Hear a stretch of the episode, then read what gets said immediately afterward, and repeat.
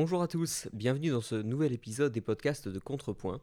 Je suis Pierre Schweitzer et aujourd'hui je reçois Stéphane Courtois, historien, l'homme qui, selon lui-même, patauge dans le sang depuis plus de 40 ans, puisqu'il est spécialiste des totalitarismes et l'auteur mondialement reconnu du livre noir du communisme qui a recensé méthodiquement les crimes de masse des différents régimes communistes sur la planète.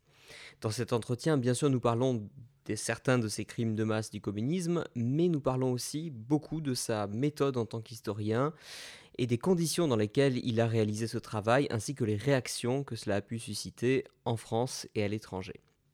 Voilà, sans plus attendre, je vous laisse découvrir l'épisode et je vous retrouve juste après.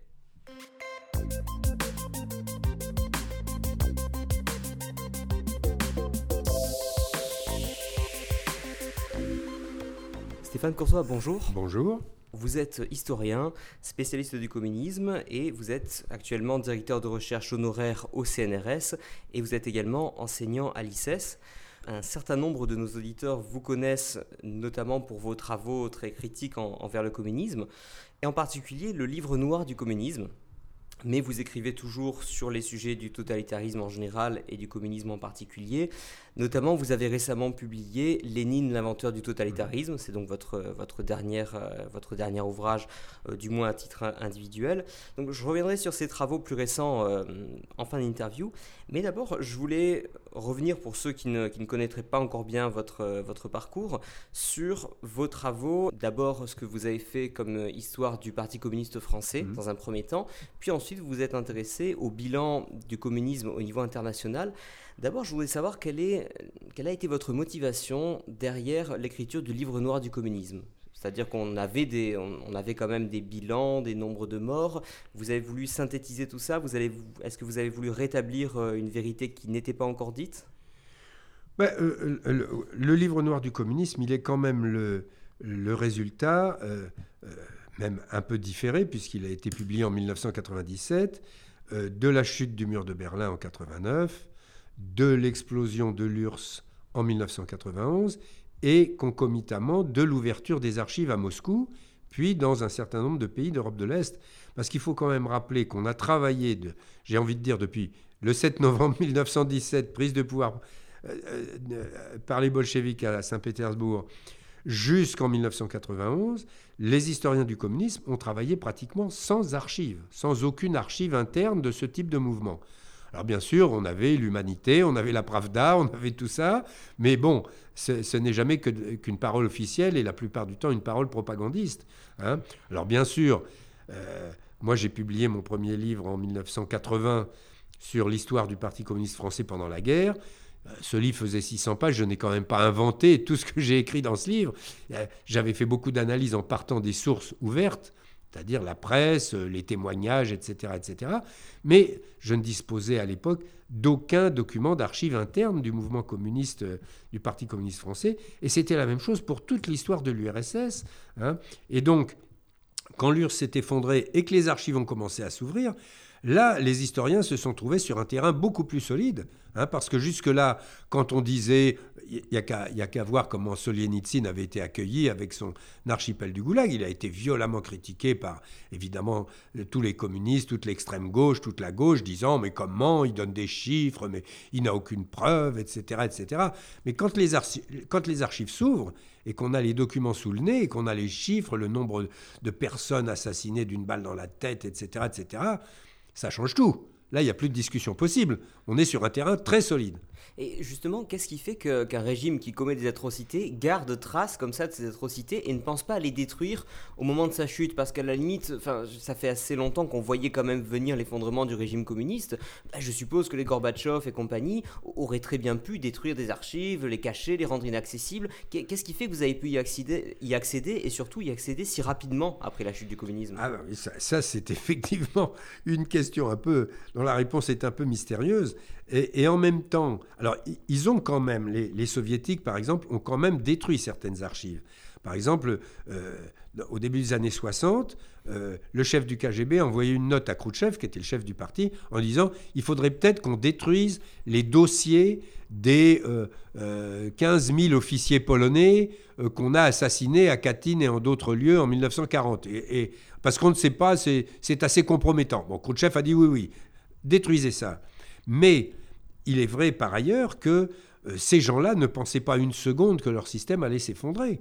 Hein. Euh, ne, ne, faisons pas. Alors vous me dites, bon, vous voyez bien que le système allait s'effondrer. Ben justement non. On savait que ce système était absurde.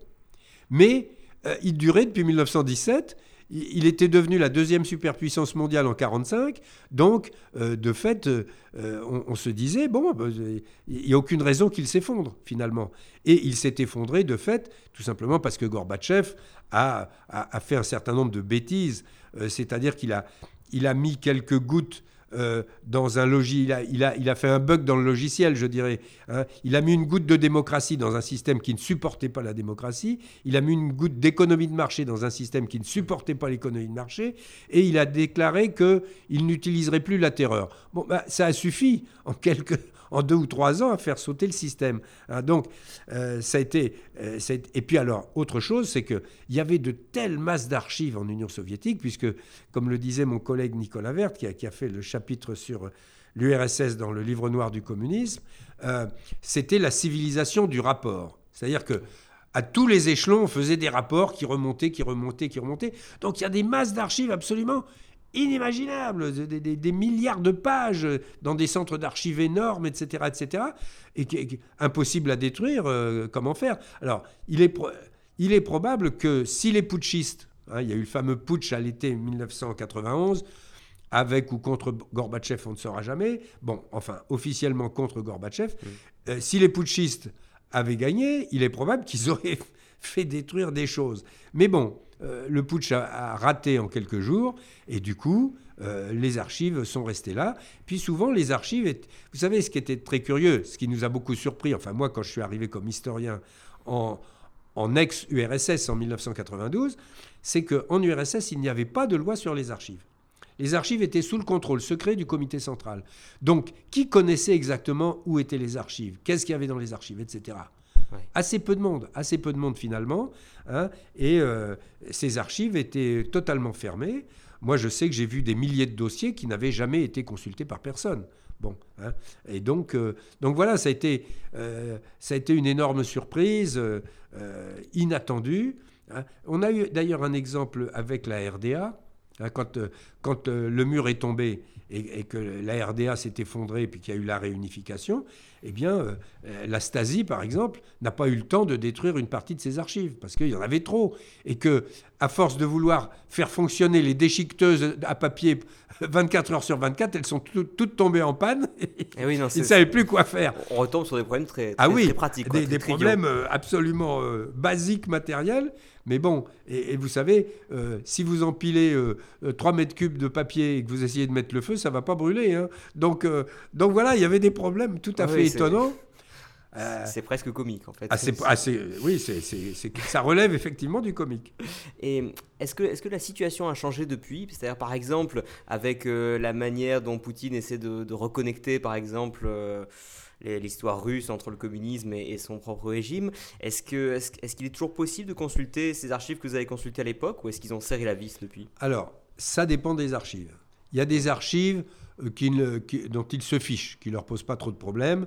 Bon, euh, par exemple, celle que j'ai vue, par exemple, c'était assez drôle, puisque le Parti communiste français, pour, pour protéger ses archives, les avait envoyées à Moscou.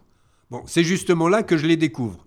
Donc évidemment, c'était, c'était surprenant. Mais pour les Russes, bof, les archives du Parti communiste français, c'est, sans grande importance.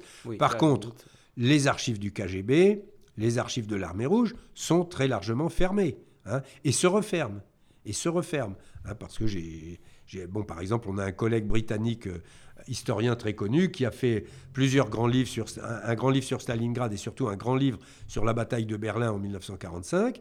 Il a eu accès aux archives de l'armée rouge en partie, mais une fois que son livre est paru et qu'il a énormément déplu en Russie, parce qu'il a raconté des choses qu'il avait trouvées dans les archives tout simplement, hein, Eh bien, la dernière fois que je l'ai vu, il y a déjà un an et demi à peu près, hein, je lui dis, bon Anthony, alors, votre prochain voyage en Russie, c'est quand? Il me dit, pour moi, la Russie, c'est fini. Alors, évidemment, je, lui dis, mais comment? Mais vous arrêtez la recherche? Enfin, j'étais presque indigné. Il me dit, non, non, c'est fini parce qu'on m'a fait savoir que je n'avais pas intérêt à revenir depuis que j'ai écrit ce livre sur la bataille de Berlin. Bon, donc euh, c'était clair. Et justement, on, trouve sur Wikipédia, vous allez me dire c'est peut-être pas la meilleure source, mais justement j'ai consulté quand même la page Wikipédia qui vous est consacrée, ah. et il est dit que euh, vous aviez le sentiment d'être surveillé euh, en consultant les, archives, euh, les archives à Moscou. Est-ce que vous confirmez Ah oui, oui, oui. Alors pas au début, en, parce qu'en 92, quand je suis arrivé à, dans, ce, dans le centre d'archives qui est, qui est, rue Pouchkine, en plein centre de Moscou, où il y a toutes les archives de l'international communiste mhm. et du Parti soviétique, euh, jusqu'en 1943-44. Et après, c'est dans un autre centre d'archives. Donc, toutes les archives du Parti communiste français étaient dans ce centre d'archives euh, là. Donc, en 92, 93, j'ai pu travailler vraiment très librement et j'ai été euh, très fortement servi par des archivistes et une en particulier qui, qui, qui m'ont aidé énormément parce que, alors évidemment, pour une archiviste comme celle à laquelle je pense, qui parlait un français impeccable, mhm. qui n'avait jamais été autorisée à quitter l'URSS, y, compris à venir en France, et qui depuis des années, des années, des années euh, euh, euh, classait des dossiers, etc., etc., elle n'avait jamais vu un seul chercheur, évidemment. Et d'un seul coup, elle voit arriver un chercheur qui est, qui est enthousiaste. Alors, elle aussi, elle est enthousiaste. Bon. oui, bien sûr. Et donc, elle, m'a rendu, elle, était enthousiaste de voir que son travail euh, était enfin, euh, allait enfin servir à quelque chose. Bon.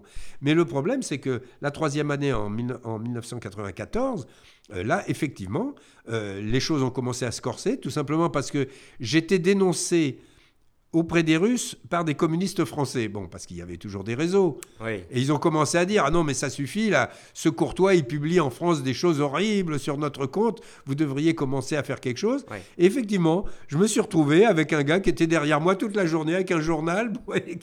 enfin, vraiment, c'était. La, surveillance à l'ancienne, comme dans les films des Caricatural, euh, euh, même plus une surveillance, c'était plus un moyen de pression, entre guillemets, euh, sur le thème on t'a à l'œil, etc. Et d'ailleurs, je dois dire que euh, je ne suis plus retourné en Union soviétique et dans les archives. En, Union soviétique, vous voyez, je suis encore en Russie post-soviétique et dans les archives euh, à partir de après décembre 94, parce que c'est vrai que le climat me concernant devenait malsain.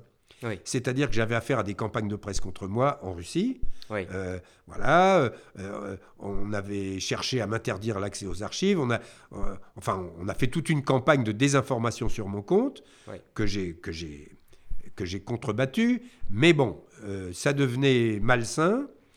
Et bon, on avait déjà un collègue russe qu'on avait retrouvé le crâne fracassé en bas de son escalier. Oui, oui c'est des choses qui sont vite ah arrivées. Ben oui, oui, non, mais vous savez, euh, il se passait de drôles de choses à Moscou à ce moment-là. Bon, donc euh, voilà. Et puis de toute manière, je dois dire que j'avais ratissé l'essentiel de, des archives que auxquelles je pouvais accéder et qui pouvaient m'intéresser. Donc, et puis j'avais ramassé énormément d'archives. Il fallait, il fallait que je travaille là-dessus. Il fallait les traiter, bien entendu. Oui. Et est-ce qu'aujourd'hui, ce sont des choses qui sont, qui sont numérisées, auxquelles on peut accéder même sans forcément se rendre à Moscou? Autrement dit, est-ce qu'aujourd'hui, vous, vous arrivez encore, à, même à distance, à faire de la, de la recherche euh, dans ces documents-là? Ah non, non, non, non, non, non, non, il n'y a pas eu de numérisation. On avait d'ailleurs à l'époque proposé un projet de numérisation. Mmh. Euh, qui était soutenu par une entreprise française, etc. Et puis le projet a évidemment été sabordé. Les, les communistes ont fait, les communistes et leurs amis français ont fait le nécessaire pour faire fuiter et pour faire saborder euh, ce, projet. Alors justement, à propos du, du, livre noir du communisme, comment est-ce que vous avez quantifié par exemple le nombre de morts et quel est le chiffre que vous avancez? Si je vous pose la question aujourd'hui, euh, le communisme, combien de morts Quelle est votre réponse actuelle? Et est-ce qu'elle a évolué par rapport à l'époque euh, du livre noir où par exemple certains de vos, détracteurs vous ont reproché de mélanger les morts de famine, les criminels de droit commun exécutés et les morts vraiment de répression politique pure du régime? Non, euh, il, faut être très clair. Les, chiffres de morts qu'on a avancés, qui sont toujours. Alors, ponctuellement, ils peuvent être très précis, parce que par exemple, euh, lors de la Grande Terreur de 1937-38 en URSS, le NKVD, c'est-à-dire la police politique, euh, avait des ordres très précis du Kremlin et, rendait des comptes très précis. Hein. Donc, on a, les, on a les chiffres très exact, à, la personne près. Hein, je, vous dis ça fictivement, mais enfin, 752 318, voilà, vous pouvez très bien trouver un chiffre comme ça de personnes assassinées d'une balle dans la tête, selon des ordres d'opération très précis. Bon, maintenant, il y a énormément de gens qui ont été euh, assassinés de, différentes manières. Hein. Euh, par exemple, les morts du goulag, c'est très flou. Parce qu'on peut toujours dire, ah ben il est mort de maladie. Ah bah oui, je pense bien, si on l'a fait bosser par moins 30 euh, euh, avec une petite chemise en coton pendant 8 jours, il est mort de maladie. Ça, ça ne fait pas l'ombre d'un doute, ou d'un arrêt cardiaque. Alors, donc, ce qu'on a pris en compte, pour être très précis, ce sont les gens qui ont été clairement assassinés. Bon, ça, que ce soit pendant la guerre civile, que ce soit après, euh, et dans les grandes opérations de tuerie, euh, par exemple la Grande Terreur de 1937-38, bon, où là on a des archives, c'est très précis, etc. Bon, à ça s'ajoutent euh, les morts du goulag. Là c'est plus flou, mais on a quand même un ordre de grandeur, avec des, des taux de mortalité chaque année, etc. Et puis s'ajoutent les famines. Alors, euh, on nous dit les famines, ah bah, c'est un accident. Euh. non, c'est pas un accident, parce qu'on a affaire à des famines qui sont organisées. Et la, famine de, la grande famine ukrainienne. La grande famine ukrainienne de 32-33, on a maintenant les documents qui montrent qu'elle est organisée. Il s'agit de punir et de casser cette paysannerie qui résiste à la collectivisation forcée euh, de leur ferme. Hein. Et donc là, voilà. Alors là, c'est pareil. Ce sont des estimations parce que le pouvoir n'a tenu aucun compte précis de tout ça. Parce qu'il y, y, a des villages entiers qui ont disparu, hein, de mort de faim, tout simplement. J'imagine que l'état civil n'était peut-être pas extrêmement développé dans des régions reculées d'Ukraine, etc. Oui, et puis, et puis de euh, toute manière, pour le pouvoir, ça n'avait aucune importance. Bon, ces gens-là étaient exterminés, ils étaient exterminés, c'est des ennemis du peuple. On va quand même pas s'embarrasser à comptabiliser. pas important là, de le compter. Hein. Euh, ils mouraient en masse notre opération de famine organisée marche très bien, et voilà. Bon, maintenant cette paysannerie est cassée. Bon, donc, alors, ce sont évidemment des estimations, tous les chiffres qu'on a donnés, sauf les opérations ponctuelles, hein, que je vous disais, là, quand, on, quand on a sur des opérations ponctuelles d'assassinat, bon, par exemple, les, les 4400 et quelques, 4430 euh, et quelques officiers polonais assassinés à Katyn, mmh. très bien, bon, donc là, on a des chiffres précis, mais il faut additionner tout ça. Hein. et donc, si on additionne les morts de la guerre civile, euh, euh, les morts euh, d'assassinats programmés, les morts de famine programmées et organisées, et les morts du goulag, de déportation, etc. Bon, on arrive quand même à des chiffres, effectivement, qui sont, qui sont très importants. Et évidemment, le gros de tout ça, ce sont les Chinois. Oui, c'est ça, c'est que essentiellement, pendant le grand bond en avant, la révolution culturelle, là, là enfin en Chine, l'échelle euh, de ah bah oui, est bah, différente. Hein. là, évidemment, puisqu'on ne travaille pas sur 170 euh, millions d'habitants comme en URSS, on travaille sur 700, 800, 900 millions d'habitants, donc par la force des choses. Alors, on a effectivement compté là-dedans, par exemple, la grande famine du grand bond en avant de Mao Tse-tung, 1959-1961. Euh, euh, autour de 50 millions de morts quand même. Et ces chiffres euh, commencent à, être confirmés par les Chinois eux-mêmes. Hein, parce qu'il y a quand même des choses qui sortent maintenant en Chine. Hein. donc là, ça va très vite, évidemment, si vous mettez tout de suite 50 millions dans la balance. Hein. et donc, sauf que, alors on va nous dire, ah bah oui, mais, mais là encore, c'est une famine qui est le résultat direct de la politique du pouvoir. Euh, donc, euh, donc voilà, bon, c'est la même chose si on prend le Kazakhstan par exemple. Hein. Il y a une famine au Kazakhstan au moment de la collectivisation en, 1930-33, euh, où il y, a, une partie de la population kazakh qui, meurt et qui meurt de faim. Mais qui meurt de faim, non pas par une famine organisée, mais du fait de la politique de collectivisation. Pourquoi? Parce que les Kazakhs, vu là où ils habitent, ce sont des nomades. Ils se promènent avec des troupeaux mmh. dans la steppe. Bon, bon.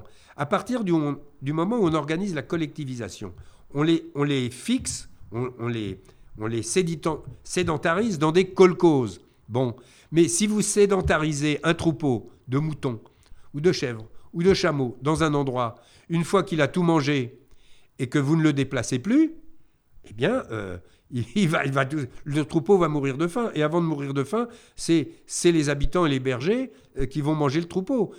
Alors vous allez me dire, mais c'est complètement loufoque. Oui, c'est complètement loufoque, mais il a fallu attendre 1933 pour que quelqu'un envoyé de Moscou fasse un rapport en disant Ah, ben c'est la catastrophe, ils sont tous morts. Oui, non, bien sûr. Quand ils, même, ils ont appliqué des, des principes qu'ils avaient lus dans les livres absolument. sans tenir compte absolument de. Ils ont appliqué les ordres de Moscou.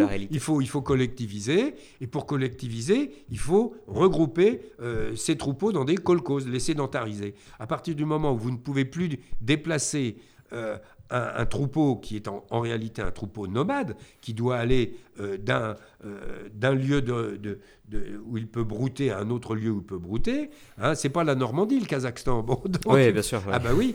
donc, donc voilà. Donc vous voyez, on est confronté à différents types de situations, mais à l'arrivée, et c'était l'estimation du livre noir à l'époque, et moi je n'en change pas, mhm. c'était environ 100 millions de morts. Mais qui ne tenait aucun compte des morts de la guerre, qu'il faudrait rajouter, euh, euh, euh, qui ne tenait aucun compte des morts des accidents du travail, qui ne tenait aucun compte de, tout ça. Hein. C'était vraiment des morts qui étaient le résultat direct de la politique du gouvernement. D'accord. Et les, critiques qui ont suivi la publication, est-ce qu'elles portaient essentiellement sur l'estimation du nombre de morts, ou est-ce que l'angle d'attaque était plutôt oui, il y a eu des morts, mais ce n'était pas le vrai communisme, c'était le méchant Staline ou autre chose? Oui, alors ça, on a eu un peu ça, bien sûr. Mais enfin, la véritable attaque contre le livre noir du communisme, c'est euh, ce que j'avais écrit dans euh, le chapitre d'introduction sur la comparaison entre nazisme et communisme. C'est surtout ça qui a, qui a fait le... Parce que il faut bien dire que sur le plan historique, euh, nous n'avons eu droit à aucune critique sérieuse. Je veux dire, hmm. personne n'a été capable de nous dire à la page 412, vous vous êtes trompé pour une raison très simple, c'est que nous étions les premiers à accéder aux archives, etc. Et que donc, voilà, euh, les gens qui nous critiquaient n'avaient jamais rien vu de tout ça. Hein. Alors en plus, les gens qui nous critiquaient, il faut bien dire qu'ils étaient essentiellement, c'est une critique essentiellement politique et idéologique c'était le Parti communiste, c'était l'extrême gauche. Oui, qui, euh, à l'époque, quand même, il faut se remettre dans les années 90, euh, le Parti communiste avait encore des candidats à la présidentielle, ah qui bah, faisaient encore euh, des pourcentages pas, pas ridicules. Enfin, c'est plus la situation. bien sûr, l'extrême gauche aussi. N'oublions pas, M.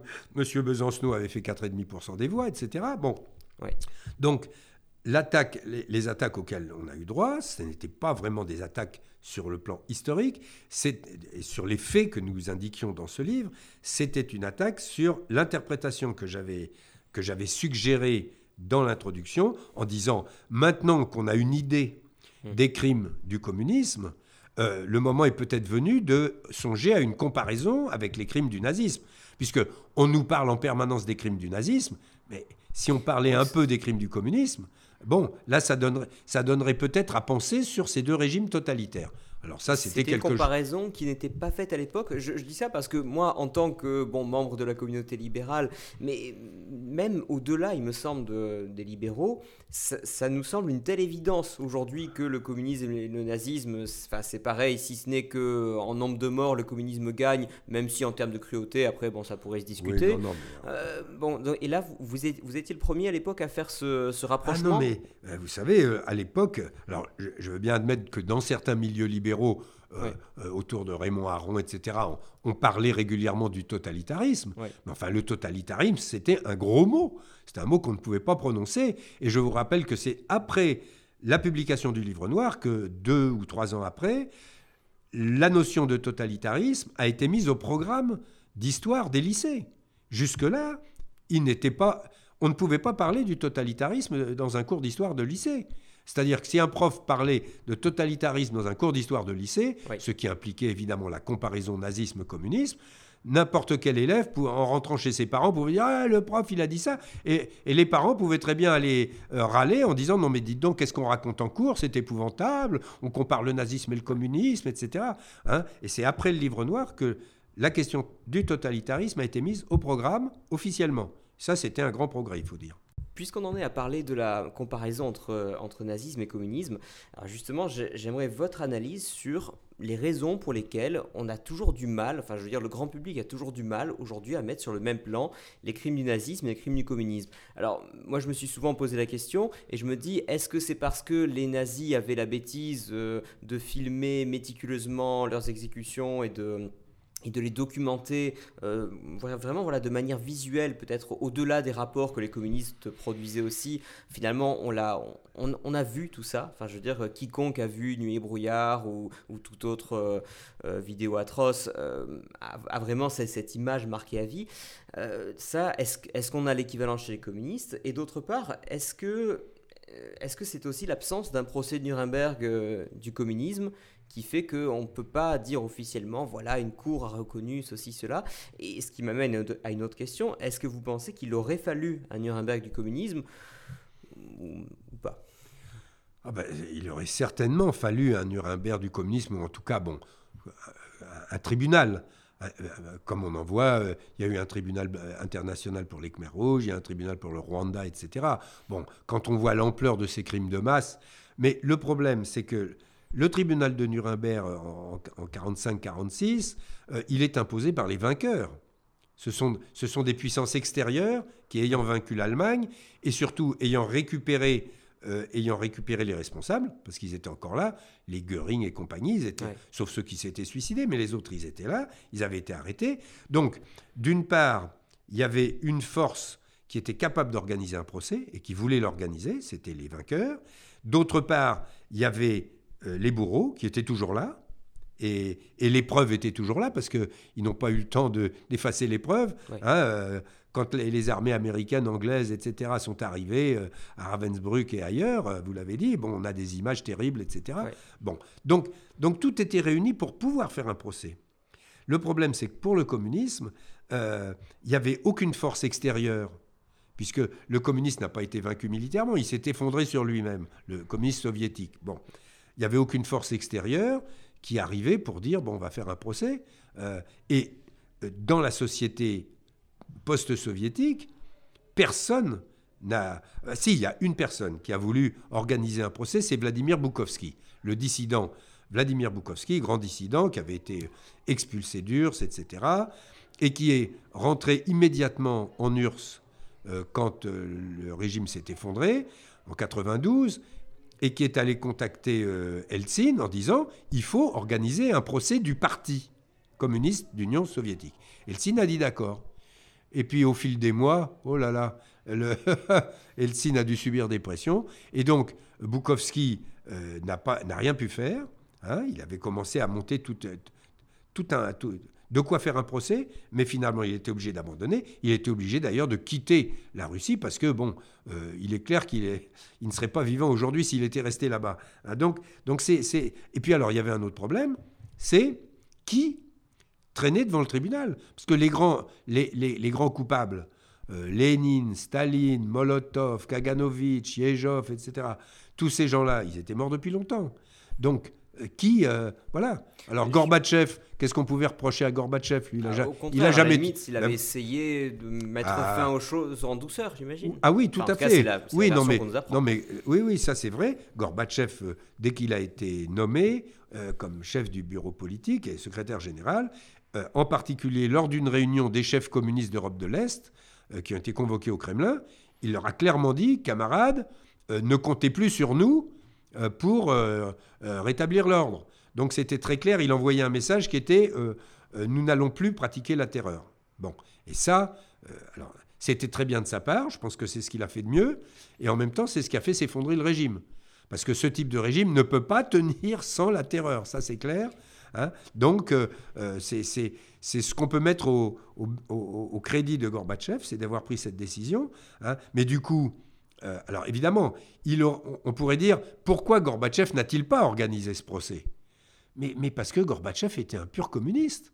Euh, s'il a été nommé secrétaire général du parti, c'est pas parce que c'était un grand libéral, hein, c'était parce que c'était un, pur apparatchik communiste. Euh, et qu'il n'y avait plus personne. Il faut rappeler qu'au bureau politique, à ce moment-là, il y avait des gens au-dessus de 80 ans qui étaient à moitié gâteux. Hein, on se souvient de Brejnev, euh, porté par ses gardes du corps, etc. Donc on a pris un petit peu le plus jeune qui avait l'air un peu le plus dégourdi, sauf que sauf qu'il a fait sauter le régime en 3 ou 4 ans. Est-ce que la manière dont la, dont la Russie a évolué depuis euh, vous a surpris? Puisque pour vous qui avez connu vraiment la période où c'était on était encore en plein communisme, puis vous avez connu la chute, et maintenant, 20 euh, ans après, ou quelque chose comme ça, euh, un peu plus maintenant, bientôt 30 ans, l'évolution ultérieure, qu'est-ce qui vous a le plus surpris? Ou est-ce qu'au contraire, ça ne vous étonne pas qu'on soit resté sur un régime qui redevient autoritaire, et c'est ce qu'a toujours été la Russie peut-être? Bah, le problème, c'est que bon, le communisme, il faut bien dire que le communisme a laissé un, défi, un, déficit absolument gigantesque à, tous les niveaux, que ce soit la démocratie, que ce soit l'économie, que ce soit le social, le culturel. Ce, que, ce que les Russes ont subi, les Russes, c'est quand même un grand peuple. Qui, euh, bon, mais ils ont subi des choses absolument terribles pendant 74 ans. Donc, euh, comment se relever de ça? C'est plusieurs générations. Hein. Et moi, quand je vois mes étudiants euh, à l'ICES, euh, je leur dis, je leur dis, bon, si j'avais en face de moi un amphithéâtre d'étudiants russes de 20 ans, de quoi ces étudiants russes pourraient-ils être fiers de leur pays? De quoi? Parce que vraiment, sur le XXe siècle, qu'est-ce qui reste? Justement, j'ai l'impression qu'aujourd'hui, la Russie n'ayant pas beaucoup d'arguments à faire valoir d'un point de vue économique, bah, il se replie sur, les, sur le, côté national. Oui, alors c'est, tout le travail de M. Poutine. Hum. Alors on peut aimer ou ne pas aimer M. Poutine, ça ce n'est pas mon problème. Simplement, je constate que M. Poutine, il est confronté à un énorme problème qui est de redonner une espèce d'identité à cette population. Une population qui a perdu tout repère, parce qu'elle avait des repères qui était peut-être stupide, mais c'était les repères soviétiques. D'un seul coup, tout ça, c'est... Et il faut quand même voir comment ça s'est effondré comme un château de cartes en quelques jours, en quelques semaines. Donc, euh, les gens étaient totalement perdus, hein, et en plus ils ont subi des contre-coups économiques et sociaux énormes, du moins pour ceux qui n'étaient pas des oligarques, c'est-à-dire La population a subi une hyperinflation d'abord dans, ah les, ben, dans les années qui ont suivi, et puis euh, finalement enfin, une privatisation dans une anarchie euh, totale. Complètement, donc c'était un, immense désastre, parce que moi j'ai bien connu Moscou à ce moment-là, 92, 93, 94, mais c'était affolant.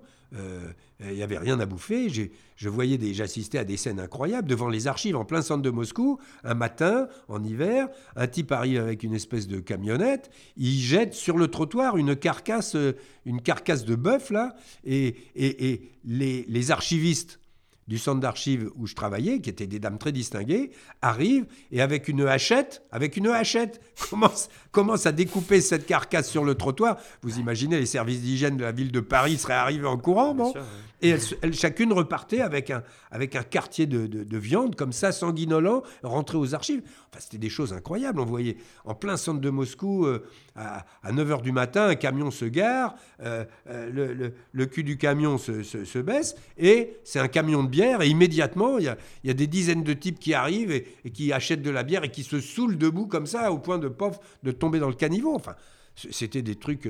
c'était totalement désorientée. Et, c'était la capitale. Et c'était la capitale. Oui, j'imagine dans, les campagnes russes. Enfin, je ah n'ose bah, même pas imaginer. Oui, oui. Alors là, ah bah là, je peux vous dire que une fois, mais tout près de Moscou, juste derrière l'aéroport de Sheremetyevo, un dimanche avec des amis russes, ils m'ont emmené. On m'a dit, on va faire un petit tour à, la campagne. On était juste derrière l'aéroport, donc c'est comme si on était juste derrière Orly, quoi. Et, et et on arrive dans un endroit, dans un village. On aurait cru qu'il avait été bombardé la veille. Il n'y avait plus de route. Euh, bon, et alors, on traverse ce village. Il y avait des gens qui commençaient à regarder avec un drôle d'air, à nous regarder d'un drôle d'air. Et j'avais repéré une, petite église sur la gauche. Alors je, vais vers cette église en me disant tiens c'est bizarre une église je vais regarder qu'est-ce qui se passe là. Et mes amis russes m'attrapent me disent non non on va là-bas. Je dis mais non je veux aller regarder l'église. Ils me disent on s'en va. Bon. Alors bon, je, les ai suivis. Et puis une fois qu'on était sorti de là, j'ai dit mais qu'est-ce qui se passe? Il, se passe que bon, euh, euh, les gens du village là, euh, de toute évidence, ils, n'apprécient pas du tout notre présence. Bon, on était, on était à, 10 km de Moscou, donc et c'était, c'était effarant ce qu'on voyait pas d'eau, pas d'eau, pas d'eau courante de toute évidence, euh, un vague fil électrique qui traînait quelque part. Donc voilà, bon, donc c'était vraiment une situation. Le communisme a laissé une situation vraiment dramatique à tous les points de vue. Et donc, Monsieur Poutine, euh, lui, il a, il, a, différents problèmes, mais il a, il a en particulier un problème de reconstituer une espèce de nation russe. Et pour ça, de quoi se sert-il? Bah, Il se sert d'un retour au tsarisme, hein, puisque on a, on a réencensé les tsars, etc., les grands tsars et tout ça. Bon, très bien, les grands militaires russes. Bon, euh, il s'appuie à fond sur l'Église orthodoxe, qui revient en force, euh, même si c'est une église bon, dont on peut discuter, parce que ça a toujours été une église du KGB. La véritable église orthodoxe, elle a été liquidée depuis belle lurette, déjà sous Lénine, en 1922. Donc, euh, bon. donc l'église orthodoxe qui existait, c'est une église entièrement euh, contrôlée par le KGB. Donc, bon, qu'est-ce qu'elle est devenue? C'est pas trop mon problème, mais enfin voilà. Et puis, et puis, alors, la seule chose dont les Russes sont fiers, c'est ce qu'ils appellent la Grande Guerre patriotique, c'est-à-dire en réalité la victoire sur l'Allemagne nazie. Bon, qui est incontestable, mais qui en même temps est, est biaisé, je dirais, parce que euh, maintenant que les chiffres commencent à sortir, on voit que les pertes soviétiques pendant la Deuxième Guerre mondiale ont été absolument terribles. Euh, quand j'étais euh, au lycée ou à l'université, on me parlait toujours de 20 millions de morts. Et en réalité, lors d'un colloque il n'y a pas si longtemps, un historien russe est arrivé avec 27 millions. Donc 7 de plus quand même. Et ça encore, ce sont que les militaires, je crois. Non, non, non, c'est tout, tout. Les militaires et les civils. Mais si on, si on passe de 20 à 27 millions, c'est justement parce que la part des militaires, des morts militaires, a été considérablement réévaluée. Parce que sinon, euh, on était resté sur... Euh, euh, les Allemands ont perdu à peu près 3 millions d'hommes en, en, Union soviétique et, on était sur 4 millions de soviétiques. Et en réalité, c'est beaucoup plus. Hein. c'est presque 12 millions de soldats soviétiques. Hein. Et c'est ce que je trouve assez terrifiant, justement, c'est que dans, ce type de pays, je, je, pense à la Russie, mais on pourrait dire la même chose de la Chine, c'est le fait que la, vie humaine n'a même pas l'air d'avoir de prix et que finalement on a, on a l'impression qu'ils sont, enfin que pour sauvegarder la, nation, ils sont prêts à, à, sacrifier toute la population et, et j'ai l'impression que la population est même volontaire pour ça. Quoi. Finalement, c'est c'est ancré euh, presque dans la culture. Et justement, ça, ça amène à, la question suivante que je voulais vous poser. Qu'est-ce que vous pensez des gens qui disent, euh, de toute façon, quoi qu'il arrive, les, les, Russes, les Chinois ou quelques autres peuples comme ça auront toujours des régimes autoritaires, voire totalitaires, parce qu'ils sont programmés pour ça et qu'à court terme, ils enfin, on ne pourra pas leur coller euh, notre conception de la démocratie qu'on a mis des siècles à construire en Occident. Est-ce que, est -ce que vous partagez ce, Non, non, personnellement, je pars partage pas du tout ce point de vue, parce que d'abord, je trouve que c'est un point de vue méprisant sur le thème. Bon, ce sont des gens qui ne sont pas capables euh, d'accéder. Il, y, a une, voilà. dimension méprisante. Oui, voilà, il y a une dimension tout à fait méprisante. Or, euh, il se trouve, alors, euh, il y, a, il y, a, des Russes qui sont d'excellents démocrates, il y a des Chinois qui sont d'excellents démocrates. Simplement, ils sont fortement réprimés. Bon, ils n'en sont que plus courageux. Hein. Et c'est vrai, alors, il faut aussi le dire, que ces populations ayant vécu sous des régimes totalitaires pendant des dizaines et des dizaines d'années, c'est un véritable lavage de cerveau. Hein. N'oublions pas que ce sont des populations qui vivent enfermées dans leur territoire, n'ont pas le droit de sortir, euh, qui euh, sont sous, euh, où, toute la presse, tous les médias sont totalement censurés. Donc on peut leur raconter n'importe quoi. Ils sont, ils sont hors d'état de pouvoir comparer. Hein. Mm. Si on leur dit le capitalisme, c'est épouvantable, les gens meurent de faim dans les rues, ils le croient. C'est toujours vrai, c'est à l'époque d'Internet. Ah ben non. Alors justement, c'est le grand problème aujourd'hui. C'est que, cela dit, on voit très bien en Russie et en Chine qu'il y a des mouvements démocrates forts, puissants, et que, euh, alors en Russie, je pense qu'on n'a plus de régime totalitaire. Euh, le régime est un régime autoritaire. Bon, euh, qui, euh, qui, défend certains intérêts, qui etc. Bon, et qui supporte assez mal Hein, parce que, qui supporte assez mal les poussées démocratiques, parce que quand même, monsieur, Poutine est un colonel du KGB, il a été élevé comme ça, hein, donc, euh, et euh, ça ne le dérange pas de faire assassiner quelques opposants, de faire empoisonner quelques personnes qui le dérangent, etc. Bon, et puis de faire des campagnes de, déstabilisation ici ou là, euh, en particulier avec ces, systèmes informatiques aujourd'hui, hein, parce qu'il y a quand même eu des, des attaques informatiques très importantes sur l'Ukraine, sur les États baltes, etc. Bon, mais euh, euh, moi, je pense quand même qu'il euh, n'y a, y a aucune raison, si vous voulez. La nature humaine est faite de telle manière que les gens, au bout du compte, ne supportent pas la tyrannie, ça c'est clair. Hein. Alors, il y en a qui s'y soumettent parce qu'ils ne peuvent pas faire autrement, mais il y en a qui ne la supportent pas. Bon. Et donc, il n'y a aucune raison qu'il n'y ait pas, que les valeurs démocratiques ne s'installent pas dans ces dans ces populations, mais c'est vrai que, alors surtout en Chine, là, euh, euh, je pensais qu'on allait sortir du totalitarisme en Chine, Mais quand je vois ce qui se passe en ce moment, euh, avec M. Xi Jinping, qui est, un, qui est un communiste dur, fils d'un fondateur du régime, etc., et qui, et qui demande et qui exige qu'on revienne à la pensée de Mao Tse-tung, qu'on revienne au marxisme, etc., et qui surtout installe un système de surveillance absolument incroyable. Oui, oui, le, système de crédit social. absolument. Pour les auditeurs qui ne sauraient pas que les Chinois ont désormais un score en fonction de ce qu'ils se sont bien comportés, et tout ça est alimenté par des, par des caméras à reconnaissance faciale qui, qui peuvent dire si vous avez euh, traversé en dehors des clous, ou si vous vous êtes euh, déplacé une heure interdite, etc. Et en fonction de ça, bien sûr, le gouvernement va ou non vous accorder un logement, un prêt, une autorisation de sortie du territoire, etc. Et, là, là euh, on, est véritablement dans ce que Orwell avait écrit, hein, son fameux roman 1984, où il décrivait une surveillance constante de la population. Mais bon, euh, quand, on a, quand il a sorti ce roman, tout le monde a un peu rigolé en disant oui, c'est quand même très métaphorique. Comment voulez-vous surveiller une population? Eh bien, si, mon cher, on y arrive. on y arrive. On y arrive. Et en même temps, c'est très étonnant parce que là encore, quelque chose qui, qui nous rendait optimistes chez les libéraux, et probablement au-delà des libéraux, c'était de dire, mais si on met de la liberté économique, la liberté politique suivra parce qu'on ne peut pas avoir l'un sans avoir l'autre.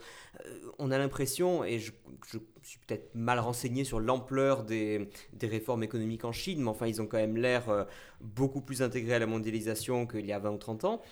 Et pourtant, bah, ça n'a ah, pas l'air de suivre du tout au niveau politique. Ah non, mais là, c'est même euh, le contraire. Non, non, mais là, il là, y, a, y a une erreur de, il y a une erreur de perspective parce que on a effectivement l'impression que euh, la Chine est maintenant intégrée dans, dans, dans un marché. Euh, dans un marché libre, etc., une économie de marché, disons. Bon. Mm. Mais il ne faut pas oublier qu'en réalité, tous ces milliardaires chinois qu'on voit, qui achètent à gauche, à droite, etc., ce sont des gens qui sont entièrement sous le contrôle du parti. Hein. Il faut quand même rappeler qu'en Chine, il y a un tout petit parti communiste de 80 millions de membres. 80 millions de membres. Et ces gens-là, ils sont sous la discipline stricte du parti. Et, enfin, on, le voit tous les jours. Vous avez vu que le patron d'Interpol, qui était un Chinois, a disparu. Bon, il est, rentré en Chine, pof, il a été arrêté, sans discussion. Euh, il y a des hommes d'affaires chinois qui, disparaissent, qui sont arrêtés, etc. En réalité, M. Xi Jinping, le chef tout-puissant du Parti communiste chinois, euh, il peut faire arrêter qui il veut, où il veut, quand il veut, euh, sous prétexte de corruption ou sous n'importe quel prétexte. Hein. Et donc, euh, on, est, il y a une espèce de façade d'économie de marché, mais la réalité derrière, c'est que le parti contrôle absolument tout, et que si quelqu'un ne suit pas les ordres du parti, eh bien, il va lui arriver des gros problèmes, tout simplement, et qu'il peut perdre du soir au matin tout ce qu'on lui a donné. Et quelqu'un comme Xi Jinping, par exemple, j'ai toujours du mal, euh, je me pose la question de savoir quelle est la motivation personnelle de ces gens-là. Est-ce que vous pensez qu'il croit sincèrement au communisme et que simplement il, y inclut une dose d'économie de marché parce qu'on a bien constaté que c'était quand même la seule chose qui, qui, amenait du pain sur la table, ou du riz sur la table en l'occurrence Mais euh, est-ce que, ou est-ce que sa motivation est plus la grandeur de la Chine, que ce soit sous forme de communisme ou de régime impérial, ou peu importe, l'important c'est la grandeur de la Chine sous la houlette euh, d'un grand leader, euh, d'un grand timonier. Il ne faut, pas oublier que, à la différence peut-être des Russes et de Lénine et de Staline en particulier, euh, dans le communisme chinois, il y a toujours eu une dimension nationaliste très forte. Hein, parce que voilà, la Chine avait été un petit peu secouée par les puissances étrangères à la fin du 19e siècle, etc.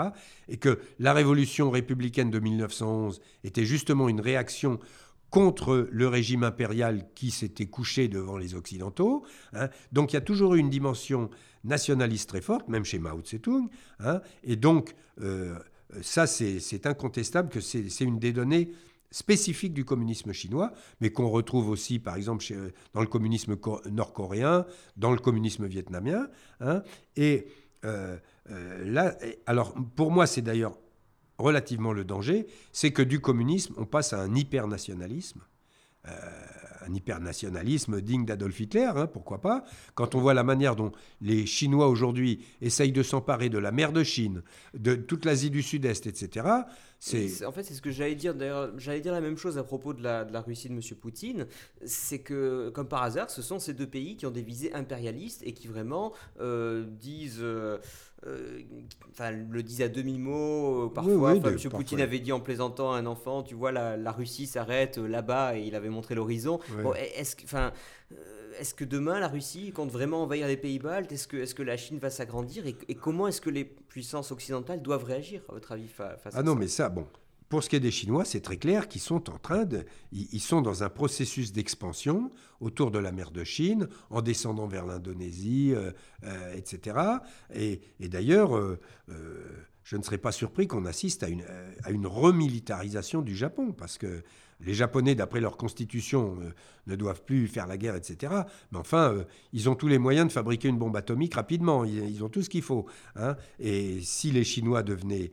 On ne sait jamais. Euh, des, vieilles querelles peuvent tout à fait ressurgir. Bon, pour ce qui est de M. Poutine, il faut quand même rappeler que M. Poutine avait déclaré après la chute de l'URSS que, enfin, quand il est revenu, quand il est venu au pouvoir, hein, que la chute de l'Union soviétique avait été la plus grande catastrophe géopolitique du XXe siècle. Mais si vous dites ça à des Baltes, si vous dites ça à des Polonais, si vous dites ça à des Finlandais, si vous dites ça à des Roumains, ou à des Caucasiens, vous allez, ils vont dire non mais oh, euh, camarade Poutine, ça va, c'est un discours qu'on connaît très bien. C'est le discours de Lénine, c'est le discours de Staline. Hein. Alors, je pense que chez Poutine, qui est un colonel du KGB, une chose est certaine, c'est qu'il y, a, une espèce de désir de revanche. Euh, parce que quand même, ces gens du KGB, qui étaient le cœur du régime, ils ont été terriblement humiliés par euh, l'implosion de l'URSS. Donc, et, ils ne supportent pas qu'un petit pays comme un État balte où il y a 2 millions d'habitants puisse leur tenir la dragée haute en disant nous sommes indépendants. Pour eux, c'est quelque chose d'impensable. Hein. donc, euh, euh, donc voilà, il y, a ça. Mais il est évident que si ces pays n'étaient pas dans l'OTAN, bah, vous avez vu ce qui s'est passé en Ukraine. Hein. Monsieur Poutine ne s'est pas gêné pour envahir la Crimée et l'annexer directement, hein, sans que personne. Alors bien sûr, il y a eu des réactions. Hein, il subit des sanctions, euh, il n'aime pas ça, etc. Mais enfin, il est en Crimée. Bah, et puis, on ne l'en fera pas sortir. Voilà, puis on n'allait pas lui faire la guerre pour la Crimée. Voilà. que, euh, tout, le monde a souligné que la Crimée avait été donnée à l'Ukraine, alors que c'était pas si évident que ça de la donner à l'Ukraine au moment de la chute. Euh, bah oui, mais de la chute de, bah oui, mais les, les, traités internationaux sont ce qu'ils sont. Et ah, si on, et si on commence à les casser, alors on peut partir dans une guerre générale. Oui, tout à fait. Une question qui nous vient du, du forumlibéraux.org qui est donc lié à l'association qui édite Contrepoint, un utilisateur qui nous demande que, enfin, comment doit procéder l'historien face à un objet répugnant au sens de face à un objet que, lui trouve personnellement repoussant. Et est-ce qu'il y a des, biais méthodologiques dont vous essayez de vous méfier? Enfin, dans, quel, piège vous essayez d'éviter en travaillant? Oui, oui, c'est une très bonne question parce qu'effectivement, moi, je travaille. Euh, j'ai d'ailleurs organisé à l'ICES euh, il y a une, une, quinzaine de jours un grand colloque intitulé Pas de pitié par pas de pardon, la cruauté en politique de l'Antiquité à nos jours. Et, j'ai ouvert ce colloque en disant, bon, pour ce qui me concerne, je patauge dans le sang depuis 40 ans, donc un peu plus, un peu moins. Et donc c'est une vraie question.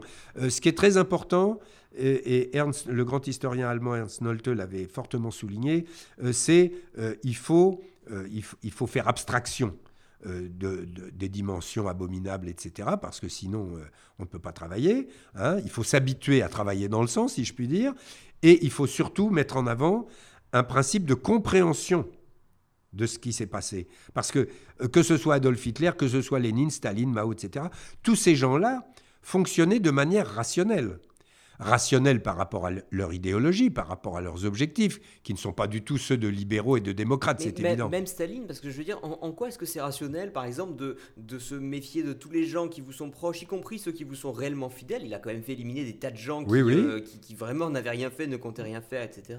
Et est-ce que c'est rationnel de supprimer tous ces généraux quand, euh, quand une guerre euh, approche? Enfin, on sait ce que ça, lui a, ça a failli lui coûter, la victoire. Ça a failli lui coûter et en même temps, ça correspond à une rationalité, mais d'un esprit euh, bolchevique. Attention, c'est pas un esprit, c'est pas un esprit, c'est un esprit bolchevique. Donc, euh, quand il élimine son état-major, Staline, on est en 1937, hein, 38. Euh, Staline, évidemment, voit la montée de Hitler et la remilitarisation de l'Allemagne. Il sait qu'il y a un danger de guerre inévitable. Bon, et il sait surtout que son état-major, son son haut état-major, entre 1924 à peu près et 1933, a été en contact étroit avec ces, euh, ces militaires allemands qui sont venus s'entraîner secrètement en Union soviétique, il faut rappeler ça, hein. Toute la Wehrmacht est venue s'entraîner secrètement en Union soviétique entre 1924 et 1933 euh, pour contourner le traité de Versailles. Ah oui, pour échapper à la qui des alliés, Voilà, et qui interdisait à l'Allemagne, euh, d'une part, de faire une armée de plus de 100 000 hommes, et simplement on n'avait pas précisé quels hommes. Donc ils ont fait des officiers au lieu de faire des deuxièmes classes. Hein. et deux, ah ben oui, euh, il faut toujours être précis dans les, dans les, dans les traités. Hein. et deuxièmement, l'interdiction de fabriquer et d'expérimenter des armes offensives. Et donc, les Allemands sont allés secrètement euh, expérimenter leurs armes offensives, celles qui ont battu la France, hein. les chars, euh, les tactiques de combat, chars, euh, chasseurs bombardiers Stuka. Hein, ça a été expérimenté dans les plaines soviétiques, bien cachées, mais avec un état-major soviétique qui voyait ça de très près et, qui était quelque part très ami avec, avec, les, avec les officiers allemands. Hein. Finalement, il avait des raisons, des raisons objectives, d'après vous, de Alors ça, ça, ça c'est une raison. L'autre raison, c'est que tout le haut état-major soviétique, en fait, c'était des officiers tsaristes, c'était d'anciens officiers tsaristes. Tukhachevsky et tous ces gens-là, ce sont d'anciens officiers tsaristes.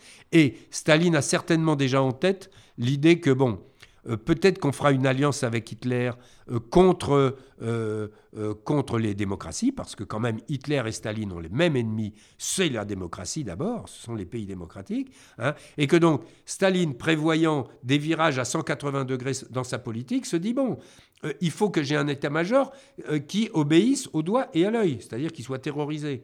Hein, qui obéissent au doigt Il n'est pas question qu'il y ait un maréchal qui vienne me dire ah, gna, gna, gna, gna euh, je ne suis pas d'accord. Hein, donc, euh, donc voilà. Bon. Et puis alors, il y avait aussi des querelles personnelles qui dataient de 1920, de la guerre contre la Pologne. Hein.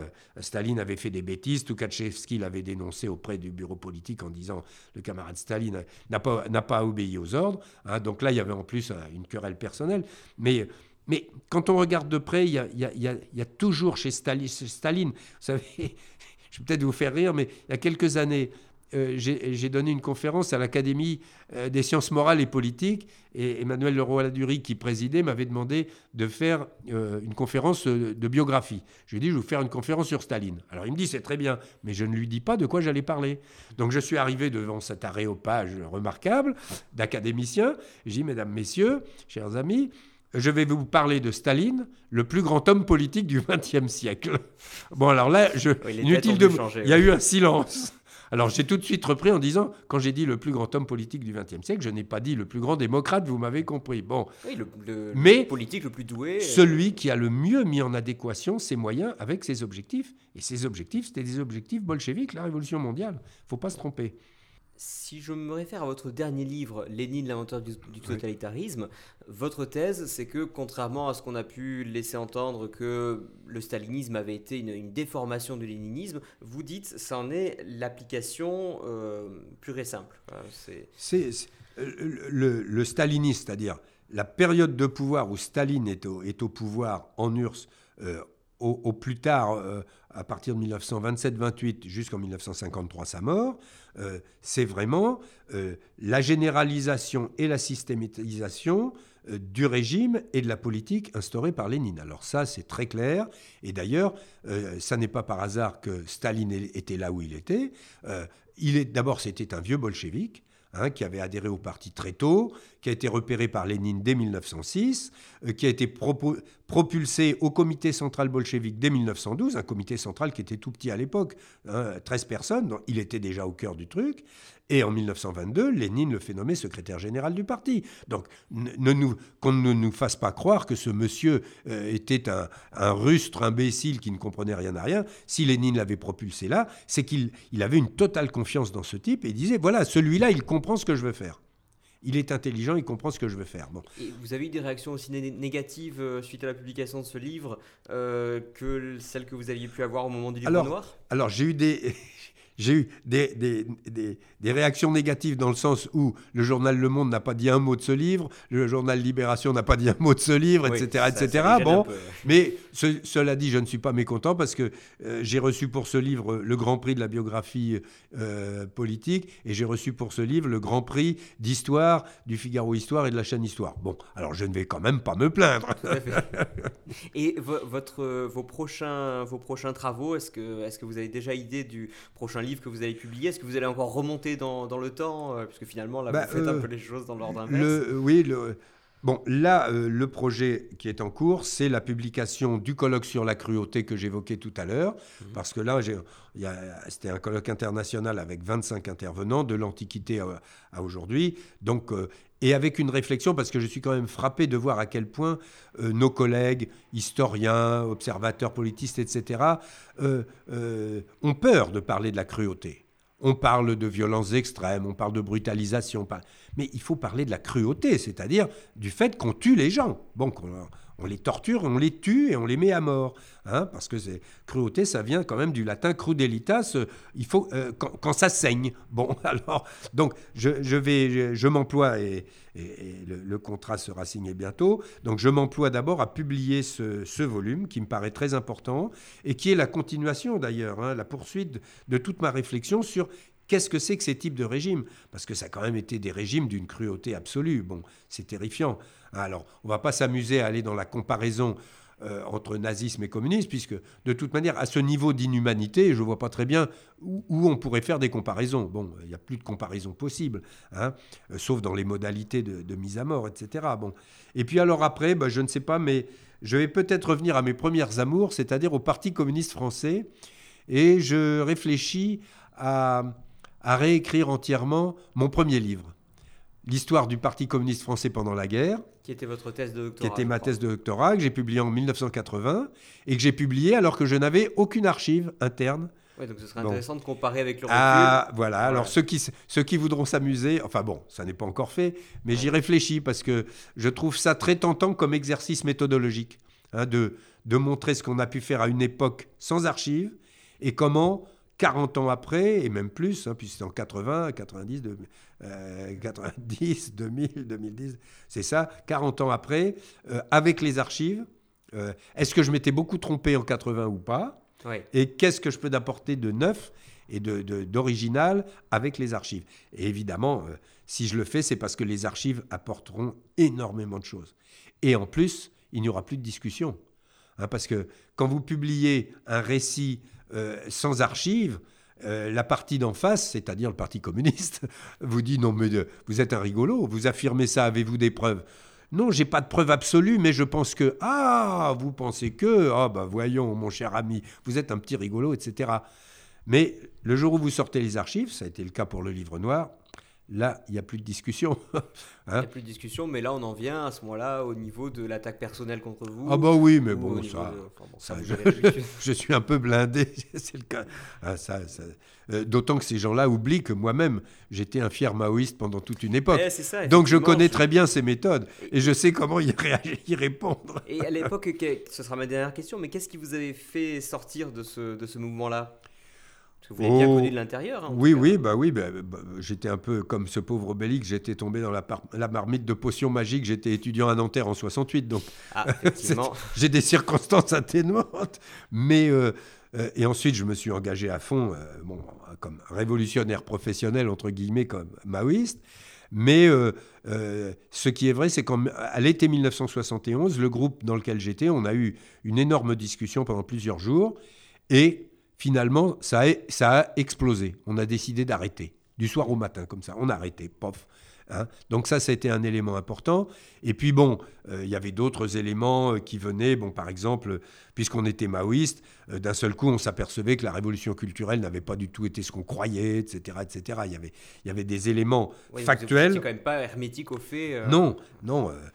non, on n'était pas aussi stupide que d'autres. Et donc, il y avait des éléments factuels qu'on prenait en pleine figure et qui nous obligeaient quand même un peu à réfléchir. Bon. Et puis, et puis bon, la vie a fait que euh, comme j'étais en fac de droit à Nanterre, que j'avais flanqué un, phénoménal bazar en fac de droit, les gens de droit m'ont viré de la fac de droit et j'ai pu enfin faire ce que je voulais faire, c'est-à-dire de l'histoire. Et donc je suis, je suis allé en histoire où euh, personne ne me connaissait, puisque moi je flanquais la pagaille seulement en droit. Et donc là j'étais accueilli par des gens très bien, hein, qui savaient qui j'étais, mais qui ont pensé qu'on pouvait me récupérer, entre guillemets, et que je serais peut-être pas totalement perdu pour l'histoire. C'était René Raymond et c'était Annie Kriegel. Et Annie Kriegel, qui elle était... Euh, qui a, été, qui a fait un travail formidable, je dirais, de décommunisation de toute une génération de, de jeunes historiens gauchistes et communistes. Stéphane Courtois, merci beaucoup pour votre temps. C'est moi qui vous remercie. Voilà, c'est tout pour aujourd'hui. J'espère que cet entretien vous aura plu. Comme vous avez pu l'entendre, notre invité est un puits de science et il n'est certainement pas avare de sa connaissance. Donc si vous avez envie de l'entendre dans un nouvel entretien, n'hésitez pas à nous le faire savoir et nous pourrons sûrement organiser ça dans quelques temps. En attendant, vous pouvez retrouver les travaux de notre invité dans la description de l'épisode et sur la page consacrée au podcast sur le site www.contrepoint. En attendant, n'hésitez pas à vous abonner, à partager l'épisode et je vous dis à très bientôt pour un nouvel épisode.